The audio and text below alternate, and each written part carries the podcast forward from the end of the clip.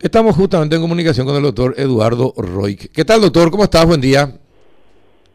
Buen día, Carlos. ¿Cómo están? Eh, saludos a la audiencia. Pido disculpas desde ya porque estamos con un corto tiempo nomás y por eso no, no pude atender anteriormente la llamada. No, no te preocupes, no te preocupes. Sabemos que estás trabajando mucho, pero a ver, eh, te llamamos porque queremos saber quiénes son las personas detenidas en el marco de la investigación de las tres mil y pico de, de cocaína que fue encontrado Fernando Lamora en los allanamientos que ustedes realizaron hoy. Sí, en ejecución a, a sendos mandamientos de allanamiento expedidos por la jueza del crimen organizado Rosarito Montanía, hoy se llevaron a cabo dos registros a dos inmuebles eh, uno en Asunción y otro en Ciudad del Este. Uno estuvo a mi cargo y el otro a cargo del, del fiscal Manuel Rojas. eh, esto se da en función a la investigación iniciada en el caso de los donde ya estaban detenidos los el padre dijo eh, Dubini, Dubini Franco, Dubini Verdún. Sí. Y a ver, y, y, y en el se cortó. Bueno, vamos a insistir otra vez con el doctor Eduardo Roy. Eh, vamos a ver quiénes son los. Vamos a tratar de saber quiénes son los detenidos.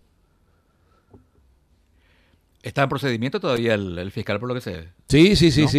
Está en Eh, procedimiento. y porque tienen que, fíjate que se tienen que elaborar todo actas. Hay una hora en que se tiene que entrar. No, en- no, no se hace. El allanamiento no se hace en cualquier momento nomás, Juan. Tiene su tiempo. No, claro, claro. Eh, Mira que todo tu proceso puede caer si hay una falla técnica ahí. Si, Exacto. si algo no ¿De- se de hace qué? con, lo- con- ¿De qué hora a qué hora se pueden hacer los allanamientos? No, no recuerdo ahora. Y, pero, eh, pero allanamientos eh, excepcionales, ¿verdad? Me refiero a que a veces algún, este, algún levantamiento irregular de algo o, o un ingreso Seguimos fuera de con horario, el- como vos decís, puede caer técnicamente el proceso. Claro. Seguimos con el doctor. El doctor se cortó la comunicación lastimosamente. Eh, te preguntaba si en Asunción quién fue el detenido. El señor Bruno Ciancio es el detenido. Y en Ciudad del Este Alberto Martínez. ¿Y cuál es el razonamiento que tienen con los Dubini y con este cargamento? Según la investigación realizada por el Ministerio Público con, cooperación de la Policía Nacional, con CIU policial, eh, se llegó a la conclusión de la existencia de la sospecha de la participación, de estas personas en un nivel más elevado de los Dubini, en el sentido de que los Dubini fueron más operativos. Eh, sí utilizaron una, una sociedad a nombre de- del hijo, anteriormente eh, o sea, la, la, sociedad fue conformada por el padre, pero después pasó a, el, hijo pasó a ser socio de esa firma. Y en esta, en esta, con estos allanamientos estamos materializando la detención de dos personas que cuya, cuyas participaciones tienen que ver con, con un eslabón un poco más importante en, el sentido de coordinación organizativo y logístico de la, del, del grupo que se dedicó o, o que eh, pretendía realizar la, el tráfico internacional de, de esas sustancias incautadas. Doctor, ¿desde Eh, cuándo? por ejemplo, se llevó, al- eh, tenemos datos de, eh, respecto a la coordinación en materia de pago, a, eh, eh, en materia aduanera, eh, la coordinación de también de cargas, cómo se tenía que cargar, cómo iba a ser el, cómo debía eh, cómo debía ser el tráfico comercial para que no se detecte el último el último contenedor en aduanas ni en puertos. Entonces, básicamente esa toda toda la información que tenemos que se van nuevamente concatenando con otras informaciones y con reuniones que tuvieron ellos en Asunción eh, en un tiempo atrás. Eh, ¿Hay funcionarios públicos de aduanas eh, metidos en este tema? Eh, no no tenemos nosotros todavía ninguna ningún elemento con ningún funcionario aduanas o ni funcionario público. Eh, solamente le detectamos a estas personas que serían básicamente del, del, del- o sea, que serían particulares. Ujú.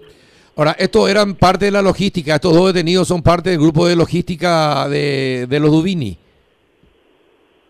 Eh, yo, según la, yo re- realizo razonamiento de que son un eslabón más importante, no solamente logístico, sino Ah. también ¿Financista también? eh, eh, eh, en el caso del, del, del, señor Martínez, la sospecha es que él eh, realizó la, la, las negociaciones para la obtención de la...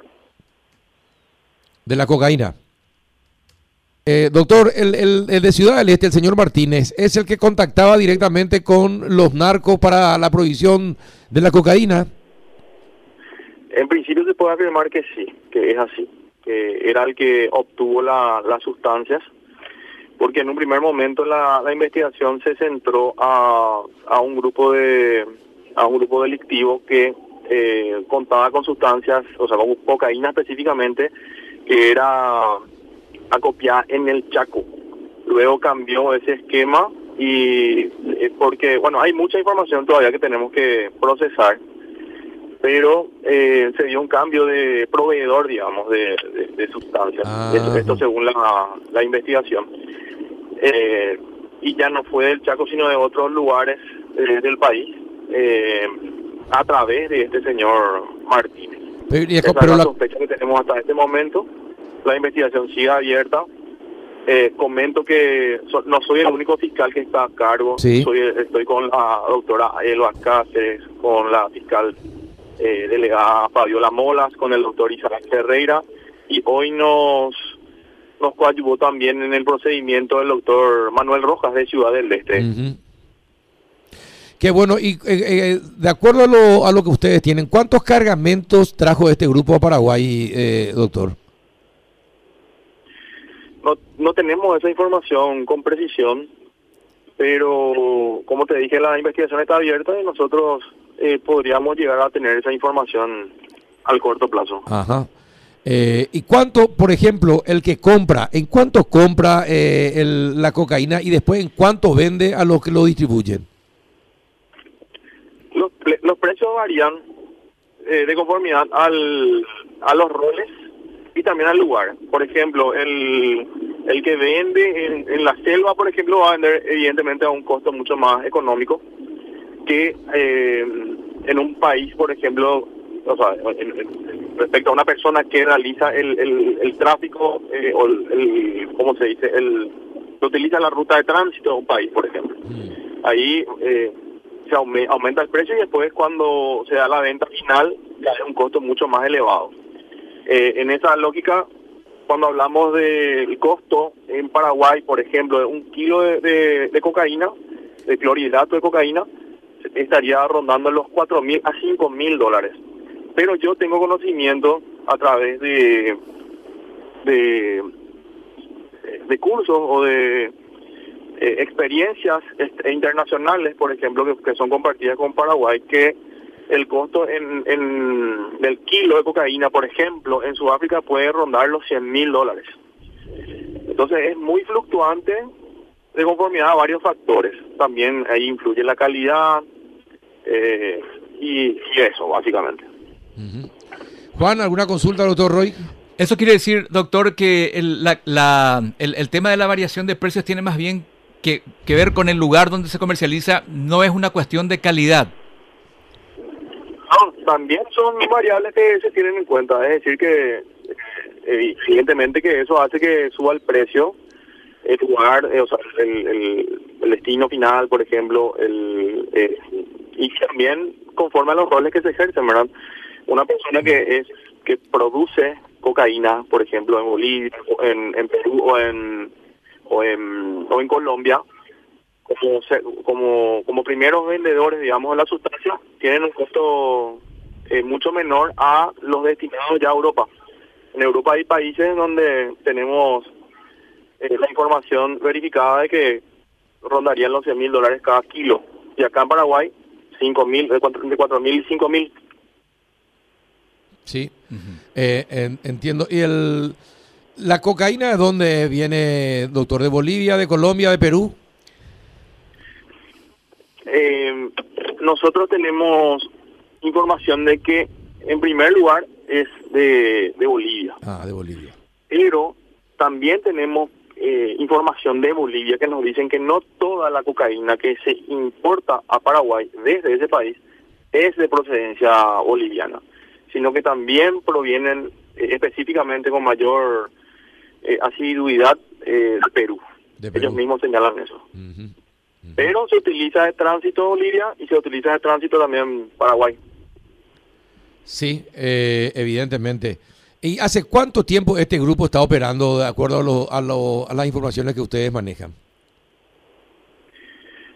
Eh, nosotros llegamos a la conclusión de que muchas veces los grupos se, se vin- o sea, algunos grupos que son investigados también tienen vinculaciones con otros grupos constituidos. Entonces es difícil eh, señalar eh, cuánto tiempo de vigencia tiene este grupo, porque puede ser, por ejemplo, que eh, sean la- la- los primeros envíos de, de cocaína eh, o bien puede ser ya que ciertos miembros de este grupo también hayan participado en otros en otros grupos. Sí, en- entiendo. Es decir, que no se puede saber con precisión de cuándo están operando. Lo que nosotros podemos saber con precisión es respecto a la carga que nosotros incautamos y cuál iba a ser el, el trayecto y el destino. Eh, en principio era África, pero como sabemos, las bondades, vamos a decir, de la, del comercio permiten que, que ese destino final pueda ser modificado en tránsito. ¿Y los Dubini aportaron algo a la investigación, doctor? Los Dubini se abstuvieron de declarar. O sea, estuvieron... Ellos no de- prestaron declaración indagatoria, no. O sea que se les dio la oportunidad, pero se abstuvieron de prestar declaración. Ajá. Y bueno, este, esta situación... Y hay, eh, hay datos que los relacionan con lo que ahora están siendo detenidos, los que fueron detenidos. Sí. Hay datos que relacionan la, que les relacionan a lo- al padre Rubini con el, el señor Sancho y con el señor Martínez. Martínez. Ah, Hay perfecto. datos. Tenemos varias informaciones que otra vez se concatenan o, o que se pueden verificar a través de otras de otros elementos. Ajá. Bueno. O sea que eh, realmente cuando hablamos de una investigación penal, el Ministerio Público tiene sus sospechas eh, iniciales que deben ser verificables o deben ser objetivadas. Si nosotros no tenemos un estándar de sospecha seria, no podemos formular un acta de imputación porque sabemos que las consecuencias jurídicas de una imputación son demasiado agraviantes para las personas. Eh, y más allá, más allá de esto, también hacemos una prognosis respecto a la posibilidad de condena, o sea, la probabilidad de condena con ese estándar que tenemos. Muchas veces manejamos nombres, pero no, no, no podemos vincular Claro. los casos por ese, por porque nos regimos eh, sobre la base de un Estado de Derecho, donde No, claro. el Ministerio Público solamente puede atribuir responsabilidad penal cuando tenga elementos De prueba. que acrediten la participación en un hecho punible. Y eso tienen muchísimos presupuestos. Lastimosamente, para nosotros como fiscalía muchas veces no podemos dar mucha información tampoco y, y queda como un sabor amargo para la sociedad cuando no se puede no se puede vincular a todas las personas que también la institución quiere vincular, pero que no tiene elementos para, para una vinculación. Eso Doctor, es objetivamente hablando desde el punto de vista fiscal y también considerando que nosotros como fiscales somos representantes de nuestros mismos procesados. Nosotros tenemos el carácter de objetividad en la, en la intervención y no podemos inventar hechos. claro, el, eh, este es uno de los pocos casos en donde al parecer están dando con los inversores, con los inversionistas de, de, de- de te- tema narcotráfico. Estamos, estamos, o sea, la, según datos que tenemos nosotros incorporados en, en la carpeta, eh, son varios grupos que, eh, como se dice, en, en formato, vamos a decir, de, de cooperativa, eh, querían o estaban interesados en, en, perdón, estaban interesados en, en exportar su carga. O sea que no era solamente un solo grupo, sino que varios grupos, eh, según los datos que tenemos, hubies- eh, estarían también eh, vinculados en la carga. No es que solamente un grupo tenía la Entiendo. totalidad de la propiedad, Entiendo. vamos a decir, la sustancia incautada. Es decir, son varios grupos los que tienen, eh, son dueños de la, del- de la cocaína.